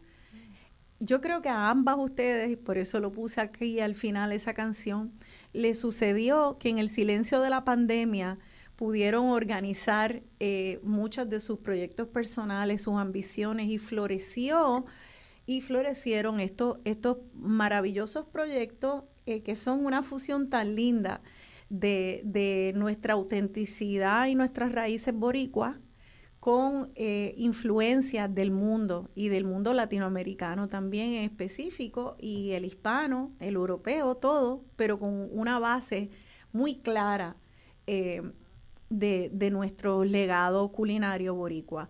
Así que esa canción, El lugar correcto, de Natalia Lafourcade. Me acabo de enterar a través de varias de ustedes que me escribieron que estuvimos, Radio Isla se le cayó la señal durante parte del programa, así que aquellos que estaban tratando de sintonizar por, por el radio no pudieron escucharlo. Quiero recordarles que esta noche de 9 a 11 de la noche se vuelve a escuchar completamente por radio este programa. También en Spotify en la tarde eh, va a salir eh, la grabación del programa. Spotify, la plataforma de música y de podcast. Este, así que eh, ya en la tarde, como a las 4 o 5 de la tarde, Radio Isla eh, cuelga los podcasts. Así que yo voy a, a, poner en mi página de Facebook de Rosana Cerezo el programa completo de Spotify. Y ya lo saben, pues pueden escucharlo por Spotify. Eh, lamento mucho que se haya caído la señal en un programa tan, tan chulo como este, pero sé que pueden escuchar las partes que se perdieron eh, esta noche o luego por Spotify. Así que búsquenlo en mi página de Facebook.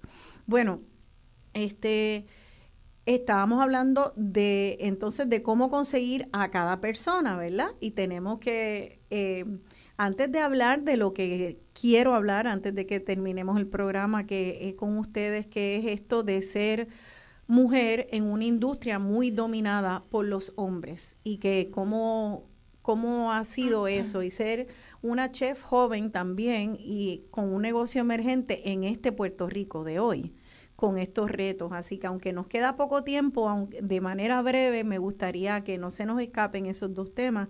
Em, pero antes vamos entonces, Pilar, a que le des la información a la gente de cómo conseguirte, cómo hacer órdenes eh, a través de tus redes o si algún teléfono. Sí. Este, bueno, para contactarme para algún evento de catering o cena privada o cualquier invento, eh, pueden hacerlo a través de mi email, eh, que es shaskis, C-H-A-S-Q-U-I-S. Sí. NYC de NYC, todavía no lo he cambiado. eso De Nueva, York, de New York City. At arroba gmail.com. Ok. También me pueden llamar al 787-232-9647 o escribirme eh, a través de los mensajes de Instagram o Facebook, que aparezco que- también Alfajores Chasquis. Y eso a veces es más fácil para las personas. Ustedes entrar a las redes sociales y en, y en Facebook ponen alfajores chasquis, lo mismo en Instagram, y le va a aparecer allí toda la información. Entonces el número 787-232-9647. Sí. Entonces, para lo. yo de vez en cuando se me olvidó decirlo ahorita. De vez en cuando yo me hago unas ventas así, como para personas que no necesariamente quieren hacer catering y no pueden comer de mi comida, pues yo Sí. hago este un menú y de ese menú pues lo vendo. Ya, ¿verdad? ok. Este, y entonces, cuando hago eso, pues tienen que estar pe- pendientes a las redes sociales. Ok, Que claro. sería o Facebook o Instagram, este, y cuando tiro la venta, eh, Perfecto. yo también, si me quieren escribir este su número de teléfono, los puedo añadir a una lista que tengo de WhatsApp, eh, donde por ahí envío como que todo mi, mi, mi aviso, mis anuncios.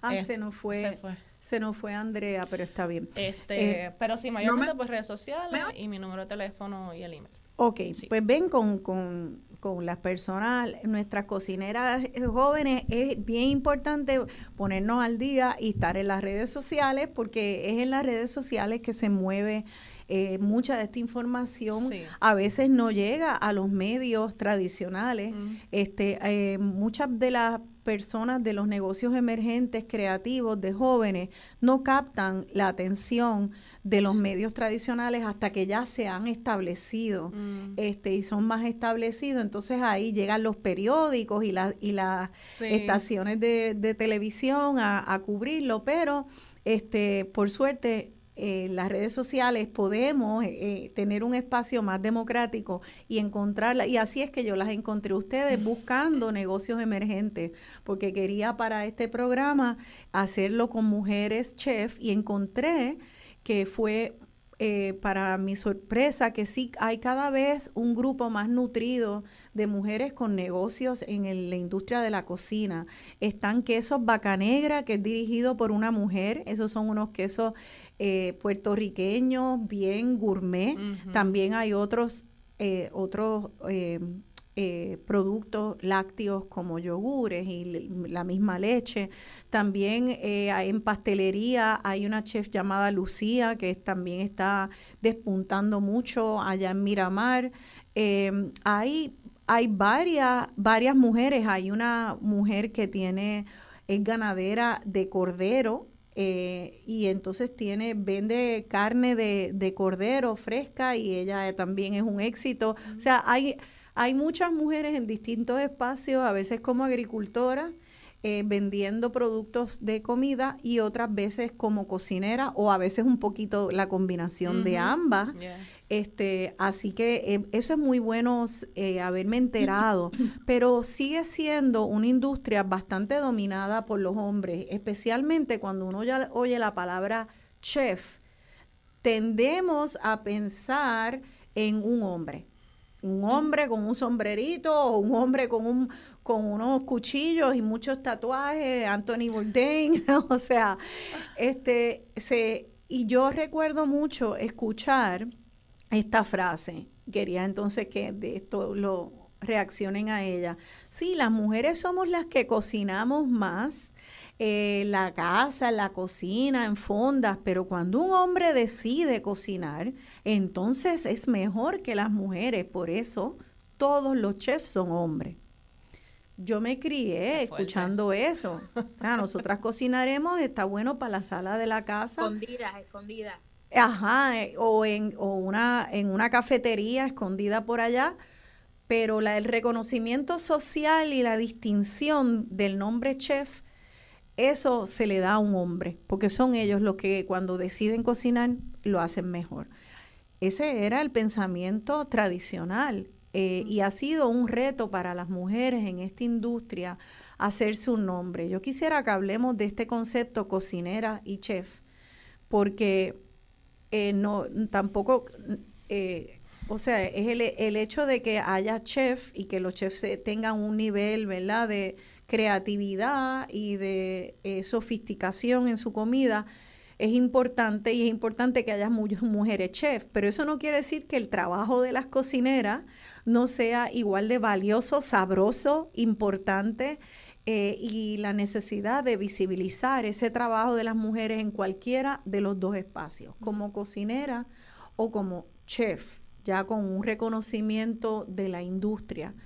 Eh, así que me gustaría, con el poco tiempo que nos queda, que nos diga brevemente, o sea, ustedes se intimidaron con esto eh, al pensar, voy a entrar en una industria eh, muy dominada por los hombres, ¿encontraron algún obstáculo o lo siguen encontrando o sienten que ya estas actitudes machistas en la industria han, han cedido? Vamos a empezar por Andrea y luego Pilar. ¿Cómo fue tu experiencia? Pues mira, pues sí, siempre tengo varias historias. Pero en general, recuerdo que una vez, de hecho, me estuve en un restaurante que yo era, la mayoría de las veces era la única mujer.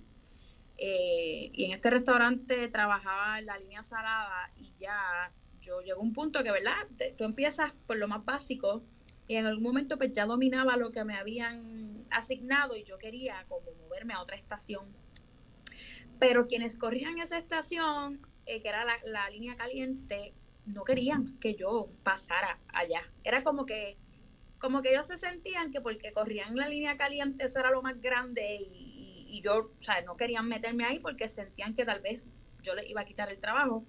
Y recuerdo que en esa ocasión, pues, decidí moverme a otro espacio de trabajo porque ya yo no ahí no, no iba a crecer más, no me querían. eso, eso es lo que le llaman el techo de cristal, ¿verdad? Que tal vez es como parece invisible, parece que puede seguir subiendo, pero cuando va subiendo te pegas con algo que no tú, ni lo ves, pero lo sientes. Mm. Y sientes que, que, es que estás entrando a un espacio donde hay como una fraternidad, un club de hombres. Mm, eh, y eso, esa fraternidad de club de hombres lo puede haber este, y, tradicionalmente en todas las profesiones de distinción y de poder y no, no, no eh, la industria de la cocina pues no es una excepción. Entonces te, te, mudaste porque no te dejaban pasar como que al próximo paso. ahí me cambié de trabajo. Esto es ¿verdad? un ejemplo de los muchos que le puedo decir, pero si algo te puedo decir en general, dos cosas que siempre digo es que en ese instante que entro al campo, ¿verdad? mis primeros trabajos, pues uno entra, entra con miedo, en silencio, callada, siendo bien respetuosa.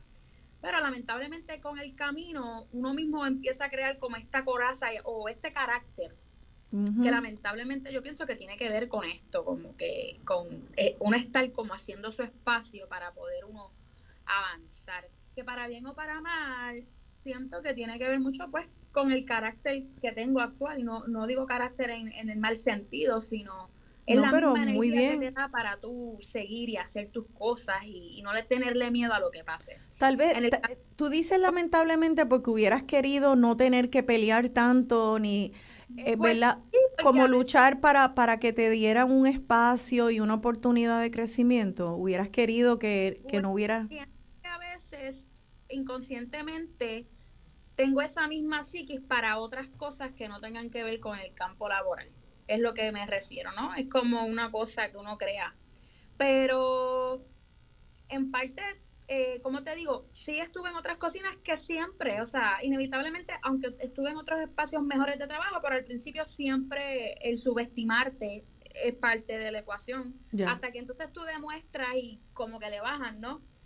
Pero que algo que, que, que va, eh, una de las razones principales por las que también quise abrir mi propio negocio era por eso, era porque quería un espacio donde yo no tuviera minimizar, ¿verdad? Minimizar la, la brega de, de este ambiente laboral tóxico y, y- y estar más.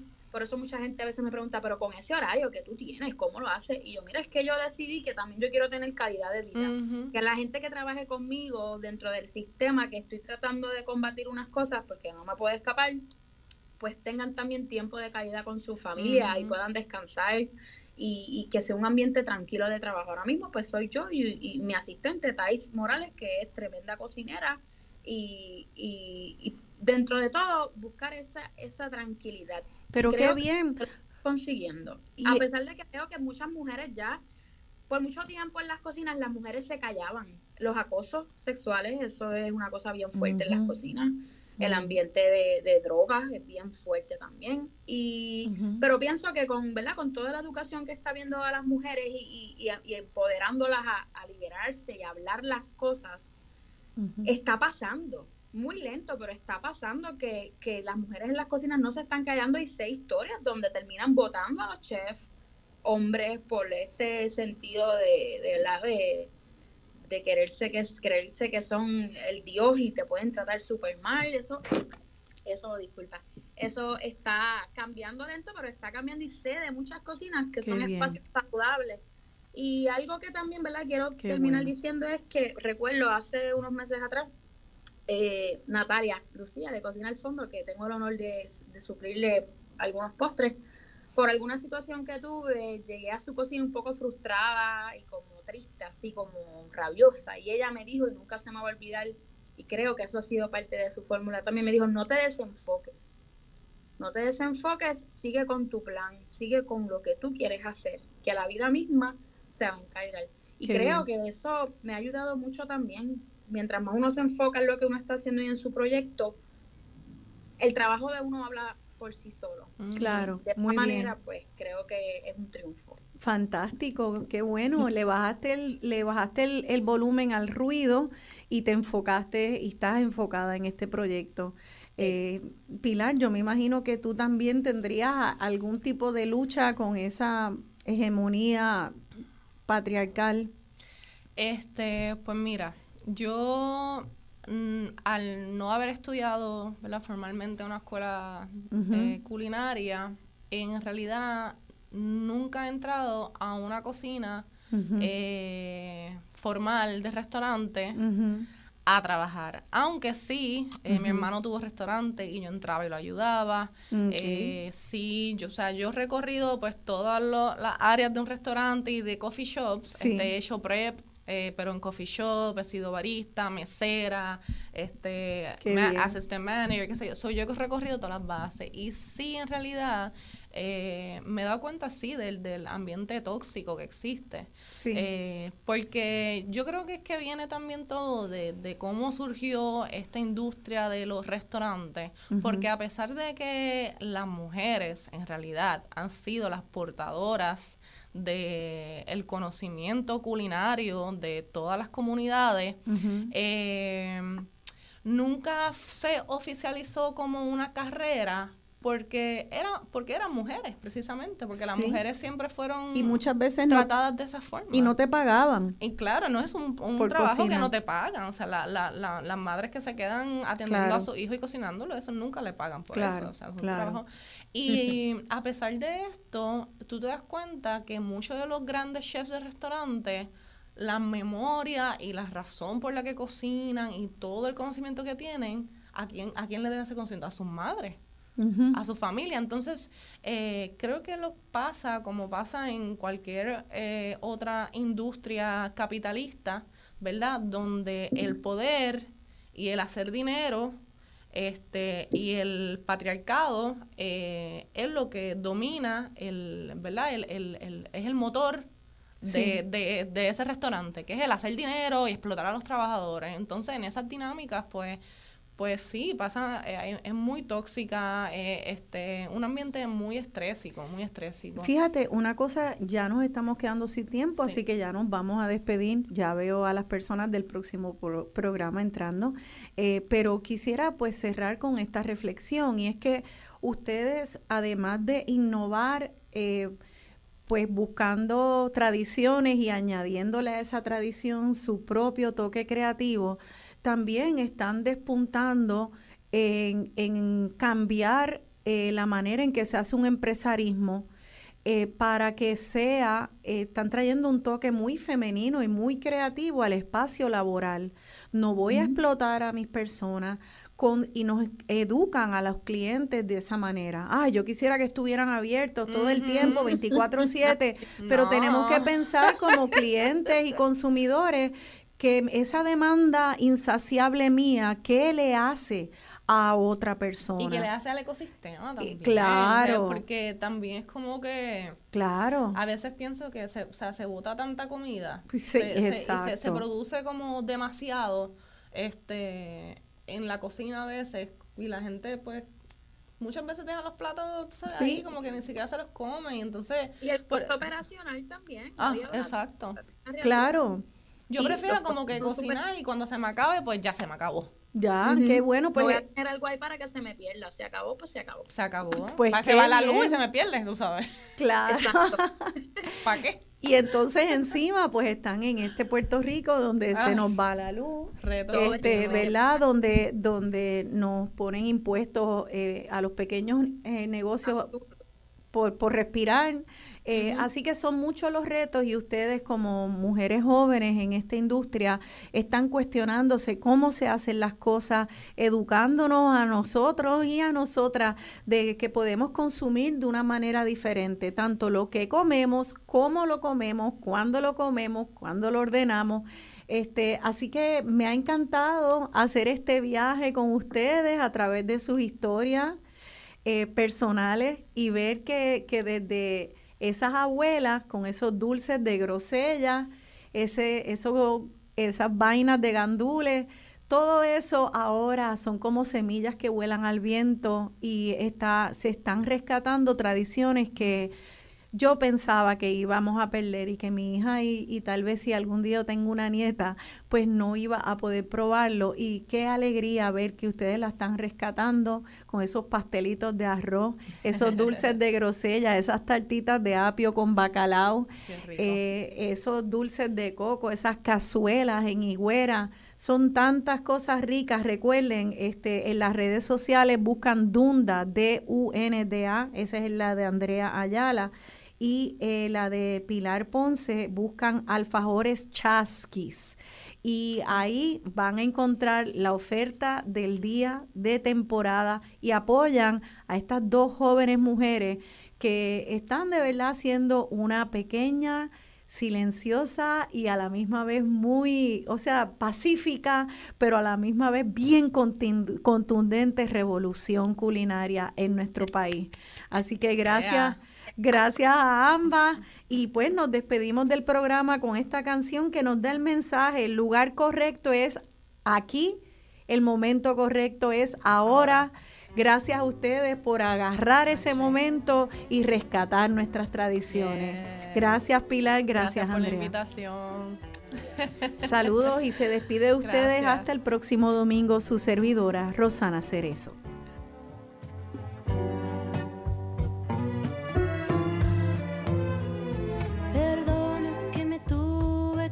sentar por un momento. Tenía una cita que atender.